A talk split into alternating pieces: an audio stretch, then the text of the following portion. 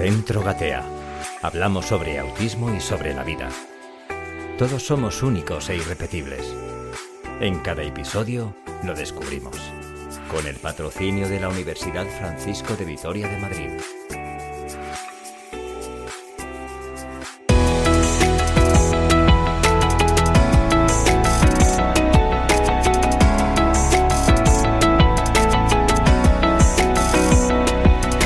Saludos gateadores, gracias por acompañarnos otro programa más. Os invitamos a compartir este rato de formación, de información. ¡Vamos a gatear!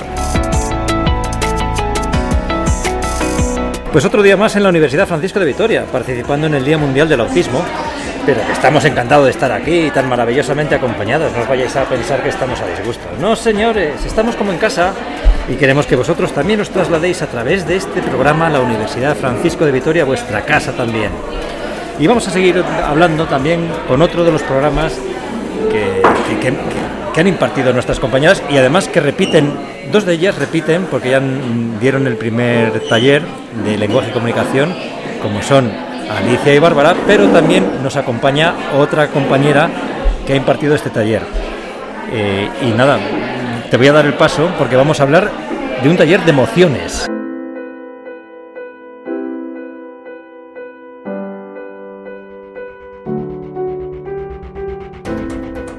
Bárbara. Sí, de emociones. Y tenemos aquí a nuestra compañera, que ahora vas a decir tu nombre, por favor, te presentas, porque Alicia y Bárbara ya la conocemos, que ya nos han dado antes qué son, qué hacen y por qué lo hacen, pero también queremos que tú nos lo digas.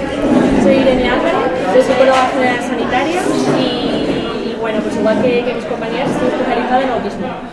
Muy bien, oye, eh, el taller este de emociones, ¿de qué ha ido? Contadnos, ¿qué es? ¿Qué habéis tratado? Bueno, pues un poquito lo que hemos hablado ¿no? es eh, de qué dificultades tienen las personas con autismo en, en este área eh, y también un poco intentar contrastar el gran mito ¿no? que, que existe en la sociedad de que las personas con, con autismo no sienten emociones. Entonces, bueno, pues hemos estado hablando sobre ello y también un poco más pues, sobre lo que es la expresión emocional, la etiquetación emocional y la regulación emocional, que tan importante es enseñar a nuestros chicos. Bueno, nuestros chicos se aprenden nosotros también, ¿no? Eso es. No, pero digo que nosotros también, que muchas Sí, veces sí. no sabemos ni expresarlo y también nos viene muy bien. Totalmente de acuerdo. Para que lo pongamos en práctica. Porque todos tenemos emociones, ¿no? Eso está, es. eso está más, Eso eso está más claro que el agua. Eso es algo, vamos. ¿Qué son las emociones? Aunque parece muy obvio, pero ¿qué son las emociones? Una explicación no científica, pero que todo el mundo lo entendamos. Pues las emociones son las respuestas que, que, damos al ámbito social, o sea, en el entorno en el que nosotros nos movemos, esa manera de poder adaptarnos y poder responder de la manera adecuada. Por ejemplo, si estamos en un sitio tan agradable como hemos estado aquí dando el curso, pues claro, ¿cómo reacciona nuestro cuerpo? Pues a mí, por ejemplo, personalmente, pues mi emoción ha sido de, nerviosismo, ha sido también un poco de enfado porque no nos ha funcionado bien la, pre- la- la presentación. Entonces, de los estímulos tanto externos como internos, porque claro, los pensamientos juegan muy veces muy mala pasada. Entonces, claro, es necesario que nosotros sepamos reconocer eso. O sea, que hay muchos tipos de emociones. Eso es. Hombre, hay muchísimas, pero sí que nos podemos centrar en las emociones básicas y en las emociones secundarias, un poquito, ¿no? Como para delimitar los tipos de, los tipos de emociones que existen. Pues explicadnos esos, las, las emociones primarias y secundarias, ¿qué son? Bueno, pues las emociones primarias son las emociones básicas, como puede ser pues la tristeza, el miedo, la sorpresa, el enfado, el asco, y las tenemos desde que somos bebés, o sea, desde que nacemos, eh, a los tres meses ya empezamos a sentir este tipo de emociones. Mientras que las emociones secundarias son una fusión, digámoslo así, eh, de las emociones primarias que hemos comentado antes. Y es importante también destacar que en las emociones eh, secundarias también en función de la persona y en función un poco de sus vivencias, pues también se van adaptando. Por ejemplo, hay personas que les encantan las sorpresas, mientras que en cambio hay otras que las rechazan por completo. Bárbara, Alicia. Pues, total, eh, ¿qué, qué más aportar? Es que, que la acaba de decir, Se lo has maravilloso. preguntado a o Irene, sea, que Irene de emociones te va a hablar súper bien. Entonces, Es como nosotros tenemos a lo mejor mucha más base, muchísimo más cuerpo para el tema de comunicación, pues Irene es lo mismo con el tema de emociones. Nada, es que me ha dicho antes Irene que estaba un poco nerviosa, que era su primer Sí, podcast. primer podcast. Digo, bueno, no te preocupes, ya verás cómo todo sale bien. Y, ¿Y eso de la expresión emocional qué es? Pues la expresión emocional, como bien dice la palabra, no valga la redundancia, es cómo expresamos eh, bien con nuestro cuerpo eh, las distintas emociones. Pues por ejemplo, la sorpresa. Normalmente cuando expresamos sorpresa, pues eh, abrimos la boca en forma de O, las cejas se elevan, o por ejemplo el enfado, pues lo que hacemos es fruncir el ceño, cruzarnos de brazos, pues a eso nos referimos con expresión emocional.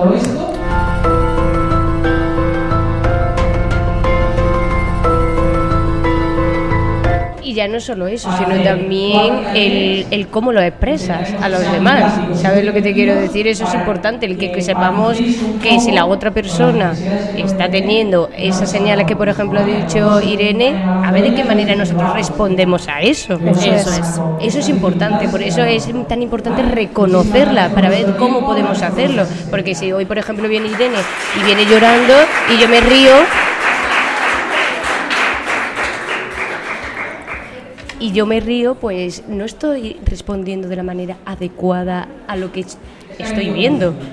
Eso es. muy Y importante. reconocer esas situaciones en las que a lo mejor yo me puedo reír si alguien se cae, saber que eso a lo mejor no es lo socialmente aceptado y saber que a lo mejor esa persona lo está pasando mal, le está doliendo, se puede haber hecho daño. Entonces también como comprender esa parte un poco de qué sienten también los demás. Y en este caso que hablamos de los niños con las personas con autismo, ¿cómo se gestionan esas emociones en el mundo del TEA?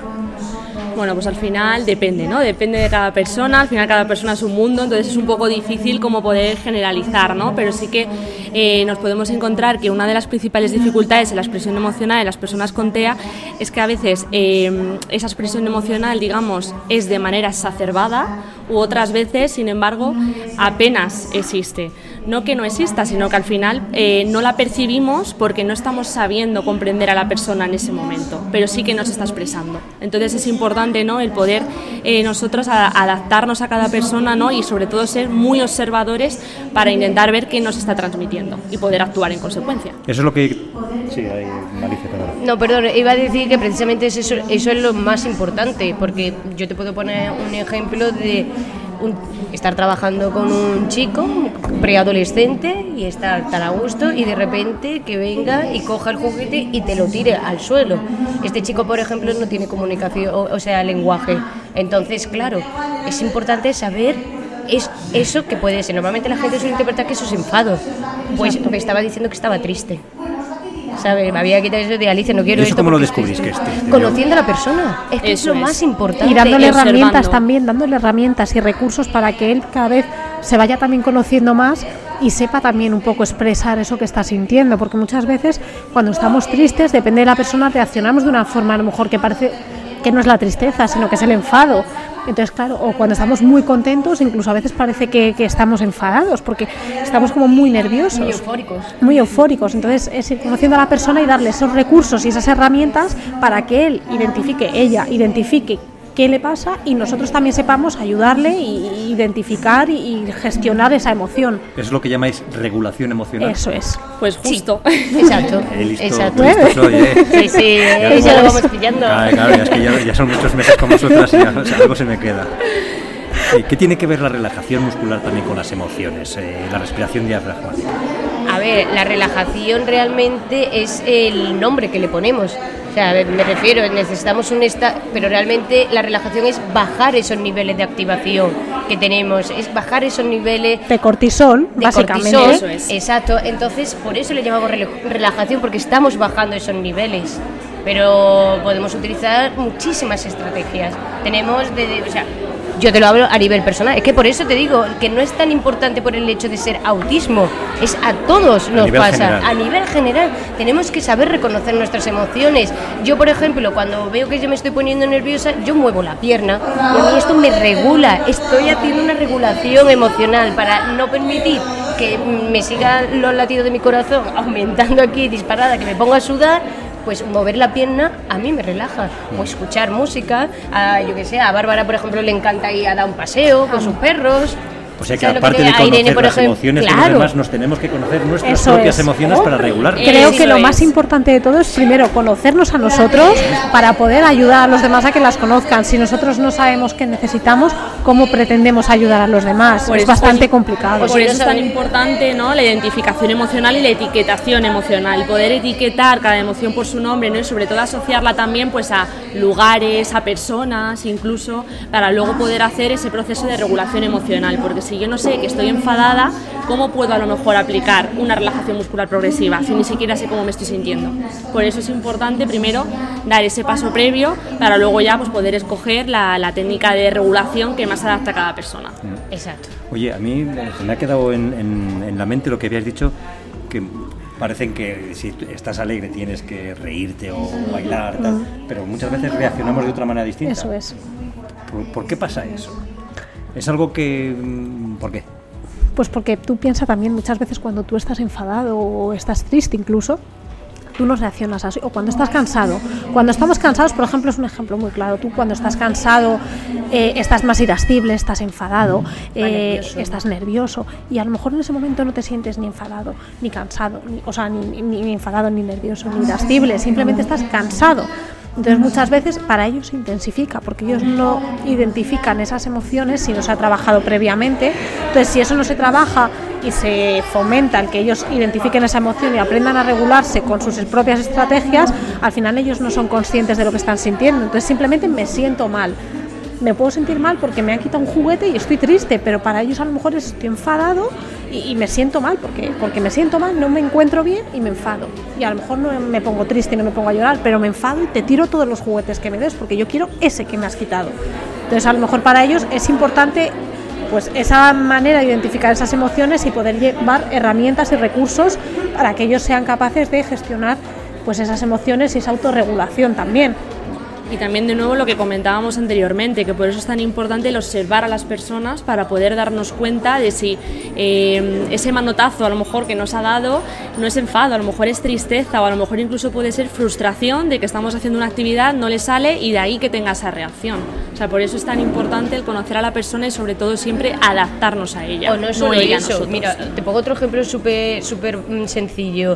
Eh, ahora con el tema de la alergia, está, vamos, La astenia primaveral. mundo- Exacto.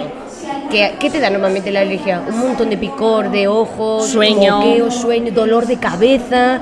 Pues yo tengo uno de mis chicos que eh, expresa ese, "Ay, mamá, necesito ayuda porque no me estoy encontrando bien y lo mostraba con los mismos signos del enfado. Y nosotros pensábamos que estaba enfadado hasta que nos dimos cuenta que empezó a rascarse mucho la nariz y leche que está diciéndonos ayuda, te está pidiendo Y ayuda. fíjate, justo lo Fíjate, Y la mismo. emoción que expresa. Eso es. Es de porque no puedo y es la manera en la que sé decirte, llamarte la atención para decirte que esto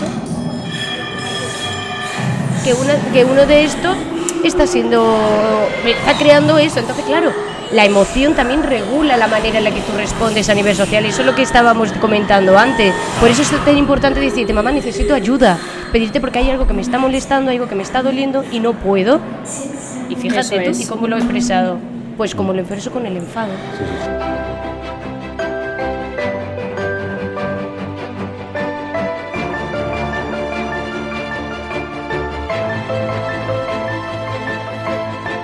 Pues fíjate que muchas veces hablamos en los programas que cada, cada niño con autismo son, son completamente distintos. Tienen que gestionar esas regulaciones emocionales de manera muy particular y muy personalizada en cada niño, en cada persona. Por supuesto, o sea, eh, por ejemplo, como hemos dicho en la presentación, pues un material de eh, respiración diafragmática lenta se ha adaptado con el personaje Sonic, porque era el principal interés de, de uno de nuestros chicos. O sea, al final es importante ¿no? Eh, centrarnos en sus intereses para poder realizar este tipo de actividades, porque así vamos a saber que les va a motivar. Y si les motiva, eso va a significar que nos van a prestar atención, también van a aprender mejor lo que les estamos enseñando y por supuesto que también lo van a utilizar porque les va a servir en su día a día. Bueno, que estaréis contenta con el taller, ¿no? Que ha venido mucha gente a veros, ¿eh? a participar. Sí. La gente participa, ¿verdad? Estas- yo creo que la gente está concienciada en estas cosas del mundo del autismo cada vez más. Yo sí, Sí. estoy viendo que a lo mejor cada vez más, pero yo creo que la participación todavía está un poco más eh, bajita, pero ¿sabes por qué? Por el miedo. Y por la vergüenza. Estoy respondiendo, son emociones. Me voy a exponer yo algo que no estoy segura, que no he dado o que no estoy. Voy a ponerme ridículo. Mira cómo reaccionas. Pues prefiero quedarme aquí tranquilo. ¿Ves cómo es tan importante las emociones? Es que está continuamente. Es que nosotros nos movemos por las emociones. Entonces, es algo muy importante que necesitamos trabajar. Y si ya tengo dificultades para ello, pues imagínate lo necesario aún. Por eso muchas veces muchos chicos de los nuestros vienen y dicen, no, es que tiene un montón de problemas de conducta.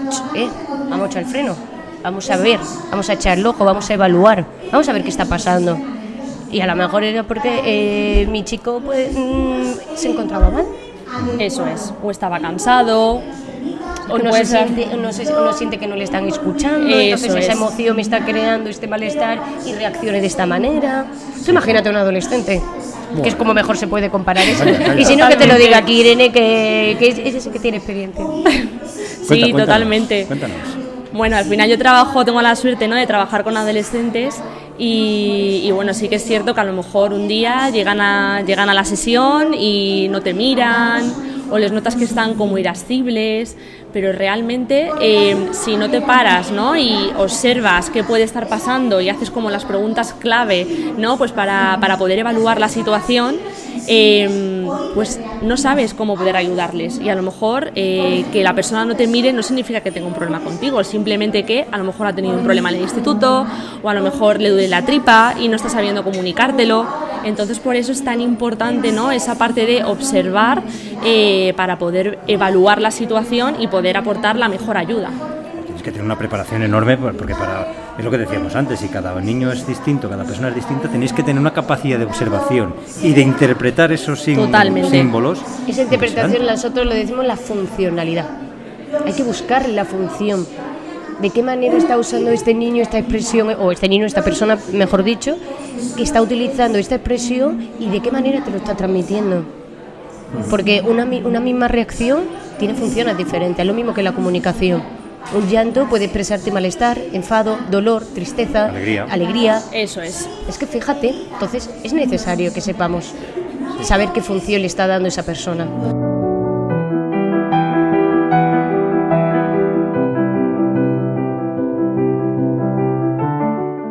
Fíjate que aquí hay muchos chicos que estamos en la Universidad Francisco de Vitoria formándose. Es un, hay una vía libre enorme para poder trabajar en esto porque es- Sí, es sí, muchísimo trabajo. Hay mucha demanda además de esta información, de esta formación, Totalmente. para, para poder tratar a las personas que, y saber qué, qué emoción tiene, de si me mira de esta manera este niño, sé que está enfadado o está contento, esto alegre. Exacto. Eso es. Pues nada, chicas, eh, se nos ha ido Bárbara porque tenía cosas que hacer.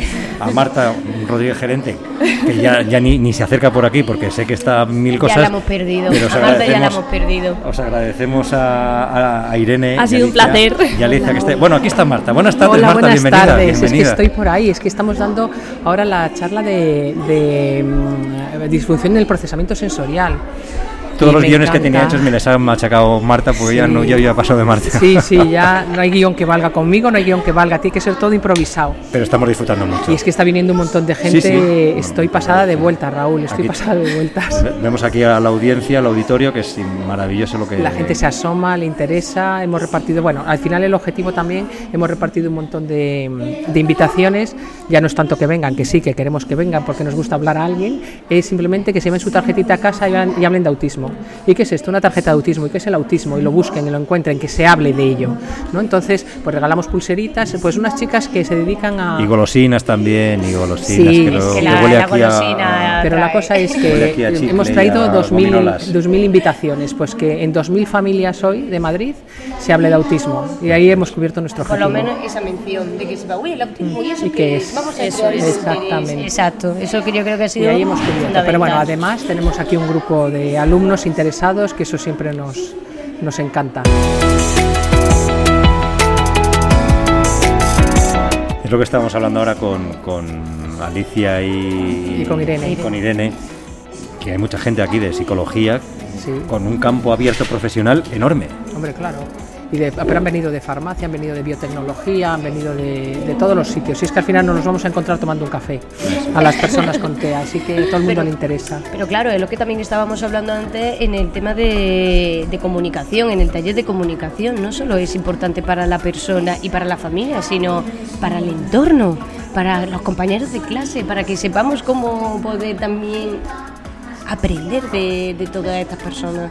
Y yo creo que eso es fundamental. Sí, sí. Da igual de la carrera que venga. Además, Aquí la- queremos a todo el mundo. Sí, sí, porque muchas veces lo decimos Marta y yo en los programas que uno de cada 68, 100 personas hay una, per- una, una persona que es autismo, autista y nos vamos a encontrar en nuestro en, en nuestro día, En nuestro día a día, en nuestras trabajo, profesiones, en nuestro camino como de la vida. abogado, médico, Totalmente. panadero, periodista, nos vamos a encontrar con alguna persona que seguro que tiene, que tiene autismo y tenemos que saber enfrentarnos a esa realidad y tratar como se debe a las personas que tienen el TEA.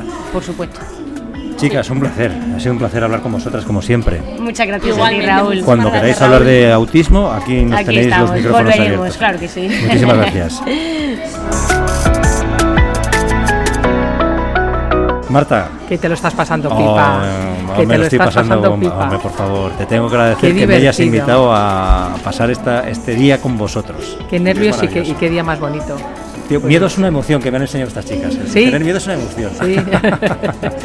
bueno, pues vamos a Pues seguir nada, disfrutando seguimos. del día. Venga, vamos a seguir haciendo radio de gateadores, mm, radio de autismo. Venga, seguimos. Mar- Marta, que pases buen día. Un beso grande a Cuando todos. quieras venir, ya sabes que, Que- que los micrófonos están abiertos para mí. Además, de verdad. Un beso fuerte, Marta. Gracias, muchas Raúl. gracias. Gracias a todos. Queridos oyentes gateadores, espero que os hayamos informado, que os hayamos formado y os hayamos entretenido y que también os haya resultado muy útil este programa. Ya sabéis, tenéis que disculpar mis errores y mi ignorancia.